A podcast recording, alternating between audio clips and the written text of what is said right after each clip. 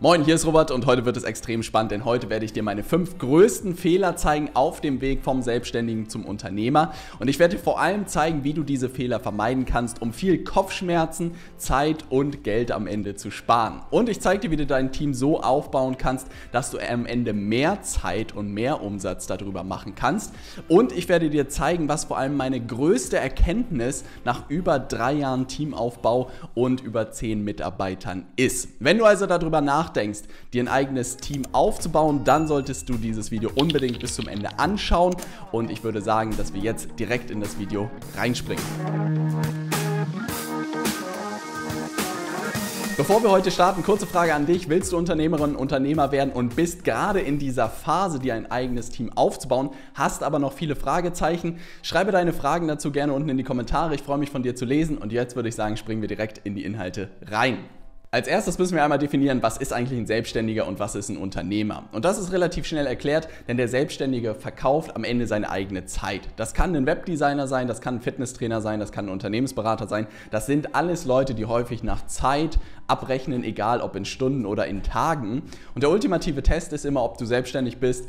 Kannst du in den Urlaub fahren oder krank sein und du verdienst weiterhin Geld? Wenn die Antwort nein ist, dann bist du klassisch selbstständig und das auch die längste Zeit, die ich sozusagen unterwegs war und das ist auch die Phase, die man als erstes meistern muss, bevor man überhaupt darüber nachdenkt, Unternehmer zu werden.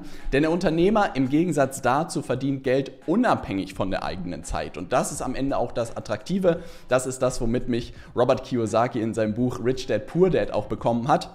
Der Unternehmensbesitzer ist jemand, der wirklich drei Monate in den Urlaub fahren kann und sein Unternehmen wächst weiter. Und das hat mich wirklich so gehuckt, dass ich gesagt habe, da will ich auch irgendwann mal hinkommen. Und das war auch wirklich meine Motivation, anzufangen, mir ein eigenes Team aufzubauen. Denn am Ende verkauft der Unternehmer wirklich die Zeit seiner Mitarbeiterinnen und Mitarbeiter, entweder Angebote, digitale Produkte, alles, was unabhängig von der eigenen Zeit funktioniert. Und wo wir jetzt die Definitionen aus dem Weg haben, würde ich sagen, springen wir wirklich in die fünf größten Fehler rein und starten jetzt direkt mit Fehler Nummer 1.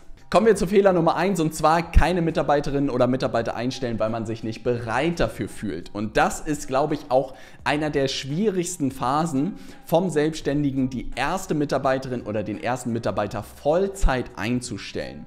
Und das war bei mir genau dreieinhalb Jahre der Fall. Ich stand da irgendwie als digitaler Marketingberater, würde ich sagen, habe ich mich ganz gut durchgeschlagen. Na, anders kann man es, glaube ich, nicht bezeichnen. Und zu dem Zeitpunkt habe ich irgendwann Nils über Instagram kennengelernt und der hat mich angerufen und meinte, hey Robert, ich würde gerne für dich arbeiten. Ich war komplett überfordert damit, muss ich sagen, aber es, ich hatte den Vorteil, dass sich jemand wirklich proaktiv bei mir gemeldet hat und gesagt hat, hey, ich würde gerne für dich arbeiten. Jemand, der extrem smart war, extrem motiviert war und ich wirklich nur 20 Minuten eigentlich am Ende gebraucht habe um ihm zurückzurufen und zu sagen, egal wie das am Ende aussieht, egal was das Gehalt ist, wir machen das. Weil am Ende war mir klar, ich will in vier bis fünf Jahren ein Unternehmen haben, was unabhängig von meiner eigenen Zeit funktioniert.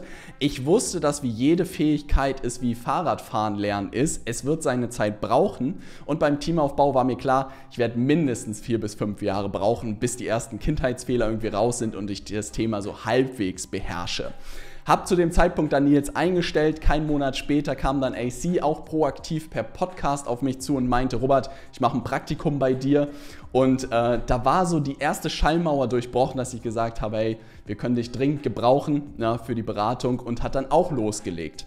Und jetzt dreieinhalb Jahre vorgespult, kann ich mir wirklich ein Leben ohne Team eigentlich überhaupt nicht mehr äh, vorstellen. Ich muss sagen, dass wirklich diese Phase von der ersten Einstellung der ersten Vollzeitmitarbeiterin oder Mitarbeiter der größte Quantensprung war. Danach war irgendwie so das Ventil gebrochen und ich war so, kommt rein, Freunde, kommt rein, Freunde. Da muss man natürlich auch ein bisschen aufpassen.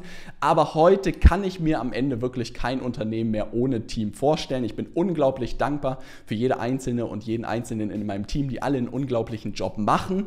Und tatsächlich ist das so der größte Fehler, sich irgendwie nicht ins kalte Wasser zu springen und jemanden Vollzeit einzustellen. Bei allen in meinem Umfeld, bei allen Kundinnen und Kunden von mir, die diesen Sprung gemacht haben, die erste Person eingestellt haben, hat es das komplette Unternehmen ähm, verändert. Und insofern lass dich nicht davon abhalten, trau dich ins kalte Wasser zu springen. Und wenn du dich nicht bereit fühlst, ist eigentlich der perfekte Zeitpunkt, um die erste Person Vollzeit einzustellen. Und jetzt springen wir direkt in Fehler Nummer zwei rüber.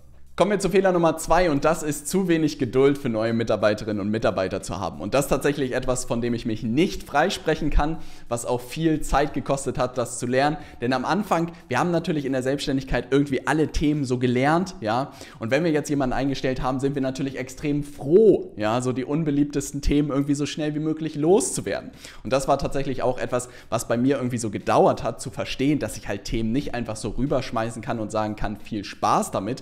Das auch was mir AC irgendwann als Feedback gegeben hat, dass sie sich an vielen Stellen doch etwas von mir alleine gelassen gefühlt hat und sich ein bisschen mehr Unterstützung äh, gewünscht hätte, was ich ja heute absolut nachvollziehen kann. Und ein schönes aktuelles Beispiel tatsächlich ist, wie man es vielleicht anstellen kann und wie es sehr gut funktioniert hat, hoffe ich zumindest, dass ich die Rückmeldung bekomme von Liz, war, dass ich meinen LinkedIn-Content loswerden wollte. Und klassisch hätte ich wahrscheinlich gesagt, hier Liz, viel Spaß mit dem Thema, du machst das schon. Aber man muss sich natürlich immer die Frage stellen, woher soll sie wissen, wie ich meine Posts schreibe, wie man das Ganze aufbaut, was es zu beachten gilt.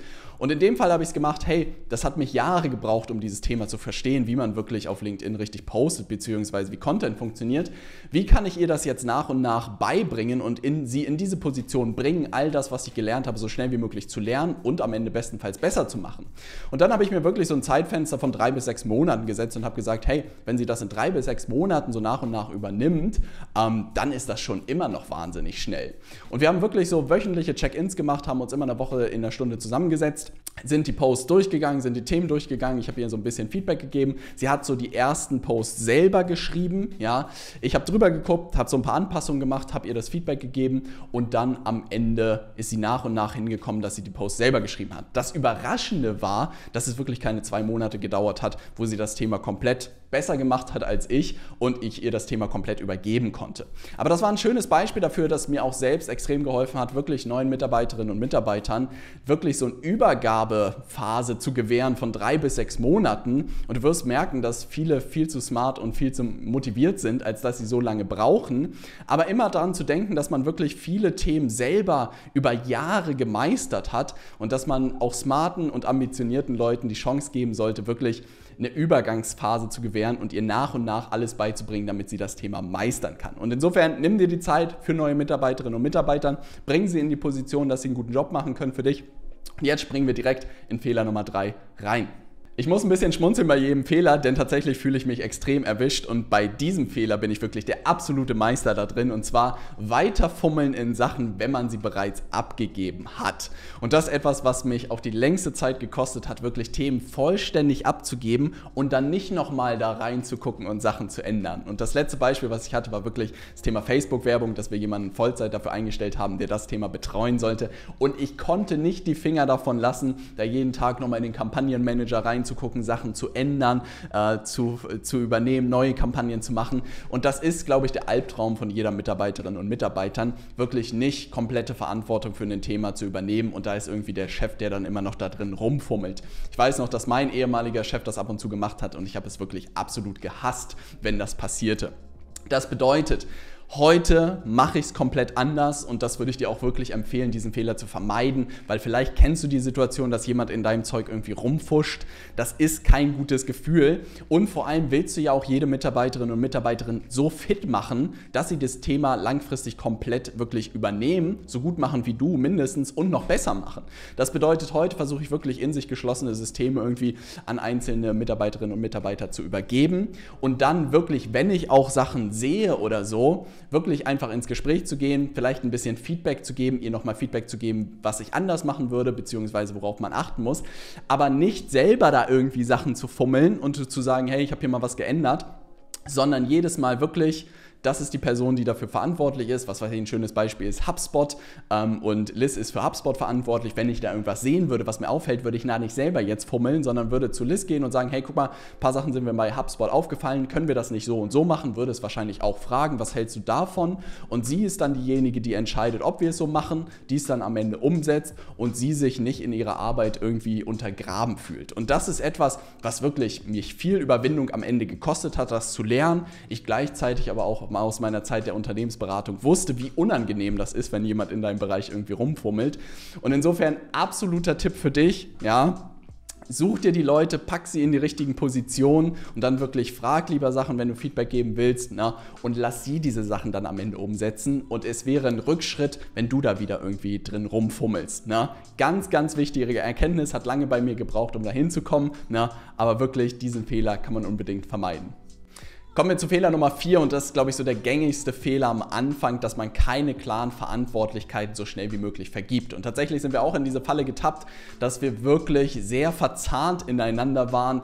Nils, AC und ich haben alle irgendwie so Themen gemacht, die wir alle behandelt haben und es war ein bisschen drunter und drüber, bis wir uns irgendwann zusammengesetzt haben und gesagt haben, hey, so kann es nicht weitergehen und uns gesagt haben, dass wir wirklich alle Themen und alle Systeme etc. wirklich mal klar aufteilen müssen, klare Übergabepunkte definieren definieren müssen und sagen müssen, das ist dein Bereich, das ist mein Bereich. Ich weiß noch, dass sich AC da ein bisschen gegen gewehrt hat, das wirklich zu tun. Und man muss sagen, keine paar Wochen später war es die beste Entscheidung, die wir treffen konnten. Muss im Nachgang tatsächlich auch, AC musste das auch zugeben, dass es ein sehr sinnvoller Schritt war, das zu tun. Wir haben es am Ende relativ simpel aufgeteilt. Alles, was Marketing betrifft, war mein Thema. Alles, was äh, Sales betrifft, war Nils Thema. Und alles, was die Beratung betrifft, war ACs Thema und wirklich runtergebrochen bis in die Systeme. Active Pain, Campaign, ClickFunnels sind meine Themen, HubSpot war Nils Thema und äh, sowas wie Help Scout oder äh, alle Kundensysteme waren dann ACs Thema. Und das ist wirklich etwas, wovor ich dich absolut bewahren will.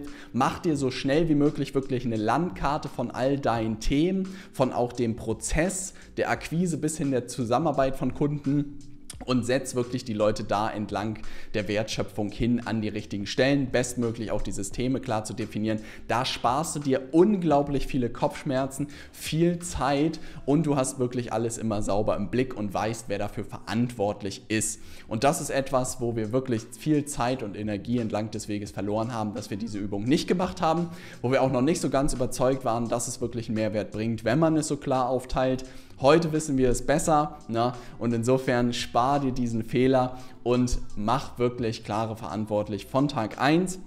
Und sei es auch nur, du stellst deine erste Mitarbeiterin oder Mitarbeiter ein, überleg dir da schon direkt, welche Tools und welche Systeme sie oder er übernehmen soll und schau, dass du sie so, dann so schnell wie möglich dafür fit machst. Kommen wir jetzt zum letzten und finalen Fehler und auch gleichzeitig meine größte Erkenntnis. Da springen wir jetzt direkt rein. Kommen wir zum letzten und fünften Fehler, den man machen kann. Und das ist meiner Meinung nach der fatalste Fehler, den man machen kann, der nicht so ganz offensichtlich tatsächlich ist. Und zwar seinem Team nicht genügend Wertschätzung entgegenzubringen. Man muss sagen, in Deutschland ist die Messlatte so niedrig, was Wertschätzung angeht, habe ich das Gefühl, dass es auch im eigenen Unternehmen gar nicht so schnell auffallen würde, wenn man nicht wertschätzende Worte regelmäßig seinen Mitarbeiterinnen und Mitarbeitern gegenüber ausspricht. Tatsächlich war es etwas, was ich aus meiner Karriere auch in, der, in meinen Angestellten Angestelltenjobs überhaupt nicht kannte. Also bis ich da mal ein lobendes Wort irgendwie bekommen habe, musste ich wirklich, konnte ich an der Hand abzählen in mehreren Jahren. Ich habe eher immer in Feedbackgesprächen auf den Deckel bekommen, obwohl ich mir wirklich den Arsch aufgerissen habe, habe ich immer nur auf den Deckel bekommen und es war extrem frustrierend. Und dann bin ich irgendwann über das Zitat gestolpert, dass man motivierte Leute nicht motivieren muss, sondern man darf sie nur nicht demotivieren. Und da habe ich mich so selbst daran erinnert, dass ich das Gefühl hatte, ich bin hochmotiviert in die Unternehmensberatung irgendwie gekommen und habe nur ins Gesicht bekommen, bis ich irgendwann komplett demotiviert war und mich selbstständig gemacht habe. Und das war auch so die Ausgangssituation für mich, dass ich gesagt habe, hey, in unserer Organisation wird das komplett anders laufen. Ne? Und das ist etwas, was bei mir auch wirklich ein Weilchen gedauert hat. Ich auch viel Feedback dazu bekommen habe und gesagt habe, hey Robert, so das ab und zu lobende Wort kannst du dir dann doch mal äh, aus der Rippe leiern und machen und habe da extrem viel auch von meinem Team lernen dürfen, viel auch von AC lernen dürfen. Und heute haben wir ein unglaublich wertschätzende Organisation und es ist so schön zu sehen, dass ich auch für kleine Sachen mich irgendwie bedanke, andere Leute sich für Kleinigkeiten irgendwie bedanke und wir auch das Feedback von unserem Team bekommen, dass sie das sowas in der Form noch nie erlebt haben in ihren Jobs vorher. Viel viele noch nie Lob und Anerkennung irgendwie bekommen haben und ich selbst ja auch nicht irgendwie erlebt habe und es aber wirklich ein Grundpfeiler ist, glaube ich, für jede gesunde Organisation. Es gibt, glaube ich, Studien auch darüber, dass natürlich wertschätzende Organisationen überdurchschnittlich erfolgreich sind und wachsen. Und gleichzeitig gibt es ein schönes Zitat, Culture Eats Strategy for Breakfast. Das bedeutet, Unternehmenskultur ist viel, viel entscheidender als irgendeine Unternehmensstrategie. Und ich habe das Gefühl, durch diese wertschätzende äh, Organisationskultur haben wir was unglaublich Einmaliges aufgebaut, was unglaublich viel Spaß macht. Ich glaube, jeder die Anerkennung auch bekommt, hoffe ich zumindest, die er mehr als verdient hat. Und ich möchte dir wirklich mitgeben, ich glaube, viele Mitarbeiterinnen und Mitarbeiter von dir werden es auch nicht groß einfordern, ne? aber wirklich äh, positives Feedback und positive Wertschätzung regelmäßig zu geben, ist etwas, was deine gesamte Organisation nochmal motivieren kann, anstacheln kann und vor allem gute Leute nicht demotivieren wird. Und das ist etwas, was wir natürlich hinbekommen wollen. Und das waren wirklich die fünf größten Fehler, die ich entlang des Weges vom Selbstständigen zum Unternehmer gemacht habe. Welche Fehler fehlen vielleicht auch noch in der Liste? Schreib es gerne in die Kommentare. Ich freue mich von dir zu lesen. Ich würde mich extrem freuen, wenn du ein Like für den YouTube-Algorithmus da lässt. Und wenn du kein Video mehr verpassen willst, dann klick gerne auf den Abonnieren-Button. Und dann sehen wir uns in der nächsten Folge am nächsten Montag um 15.30 Uhr. Ich freue mich auf dich. Same time next week? Same time next week. All right.